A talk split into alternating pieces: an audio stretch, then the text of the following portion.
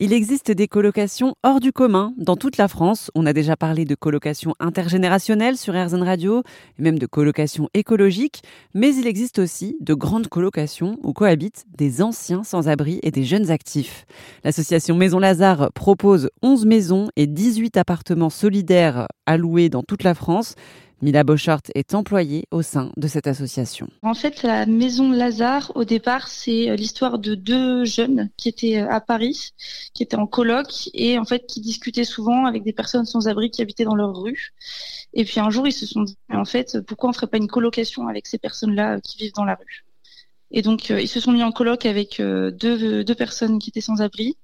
Et puis en fait, ça a super bien fonctionné. Et derrière, ils se sont dit, mais en fait, on devrait créer ça euh, au niveau national, ouvrir plusieurs maisons euh, sur ce même concept. C'est quand même un peu fou de se dire, bon, bah, je vais accueillir euh, chez moi des sans-abri. Oui, oui, oui, clairement. C'est un projet complètement fou.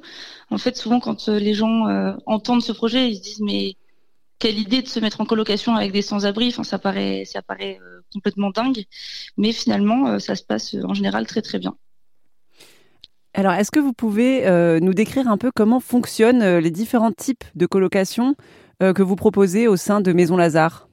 Oui, alors à Lazare en général, c'est des colocations entre 6 et 10 personnes où la moitié des colocs sont des personnes qui ont connu la galère, donc qui ont vécu dans la rue souvent, et l'autre moitié sont des jeunes actifs qui sont volontaires et qui ont entre 25 et 35 ans généralement.